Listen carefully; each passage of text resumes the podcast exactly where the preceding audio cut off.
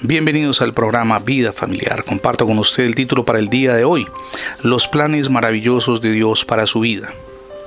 Aun cuando a veces no lo entendemos, agobiados como permanecemos por las circunstancias de cada día, Dios tiene un plan maravilloso para usted y para su familia.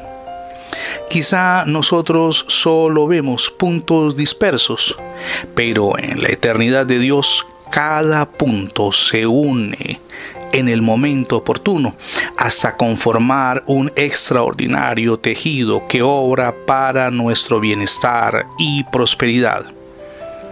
Permítame ilustrar este principio del reino con un antiguo relato escrito en Noruega. Este cuento se refiere a un pescador que con sus dos hijos salió a hacer su ronda diaria de pesca. Su pesca fue buena, pero a media tarde una gran tormenta repentina barrió la orilla, adentrándolo a él y a su familia, sus dos hijos, hasta hacerle imposible divisar la orilla. Mientras tanto, un fuego voraz se desató en la cocina de su casa. Antes de poderse extinguir, lo destruyó todo Finalmente, los hijos y su padre pudieron remar hasta la orilla. La esposa del hombre estaba esperándolo con una trágica noticia, y era que todo se había perdido. Carl solo diosaba ella, un fuego terrible lo ha destruido todo, lo hemos perdido todo. Sin embargo, el viejo pescador se quedó callado como si nada. No me has oído, le insistió ella. Hemos perdido la casa. Sí, te escuché, dijo él calmadamente. Entonces, ¿cómo puedes estar tan, tan calmado? se indignó ella.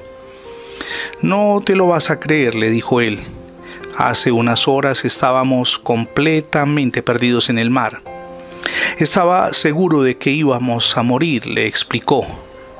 Entonces ocurrió algo vi un extraño resplandor dorado.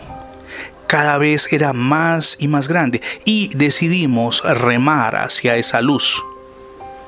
Entonces el hombre tomándole por los hombros y mirándola le dijo, ¿No te das cuenta, mujer? El terrible fuego que destruyó nuestro hogar fue el fuego maravilloso que salvó nuestras vidas. Dios lo tenía todo bajo control. Dios, le dijo él a ella, es un gran Dios. Mi amigo y mi amiga a veces parece que la casa y la salud son muy importantes, pero el sufrimiento tiene su forma de ajustar nuestras perspectivas, especialmente nuestra visión acerca de Dios. Desconozco cuál sea la situación que está enfrentando, pero lo que sí sé es que Dios tiene control de absolutamente todo. Cuando vamos al libro de Job, leemos en el capítulo 12, verso 10, en su mano está el alma de todo viviente y el aliento de todo el género humano. Luego leemos en el verso 13 hasta el 16, con Dios está la sabiduría y el poder, suyo es el consejo y la inteligencia. Si Él derriba, no hay quien edifique. Encerrará al hombre y no habrá quien le abra. Si Él detiene las aguas, todo se seca. Si las envía, destruyen la tierra. Con Dios está el poder, escribe Job, y la sabiduría. Suyo es el error y suyo el hacer errar. Y concluye en el verso 23. Dios multiplica a las naciones y Él las destruye. Esparce a las naciones y las vuelve a reunir. En estas breves líneas, Job hace notar que el poder es de Dios y si Él tiene el poder, puede transformar las circunstancias que estemos viviendo hoy. Y lo hace porque nos ama, número uno. Número dos, porque tiene planes maravillosos. Número tres, porque esos planes lo involucran a usted, a su esposo, su esposa y sus hijos. Porque el plan eterno de Dios es perfecto y de hecho lo dice la palabra. Y a los que aman a Dios todas las cosas les ayudan a bien. Esto es, a los que conforme a su propósito son llamados. Hoy es el día para depositar toda nuestra confianza en Dios. Es cierto, a veces tratamos de desesperarnos.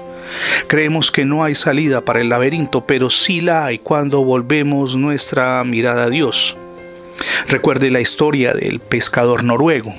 Mientras que para su esposa era el fin de absolutamente todo la destrucción de lo material que tenían, para su esposo y sus dos hijos que estaban perdidos en el mar fue el comienzo de una nueva vida, porque los puntos que Dios construye terminan uniéndose en un tejido extraordinario, extraordinario que obra para nuestro bien y además de eso para nuestra prosperidad.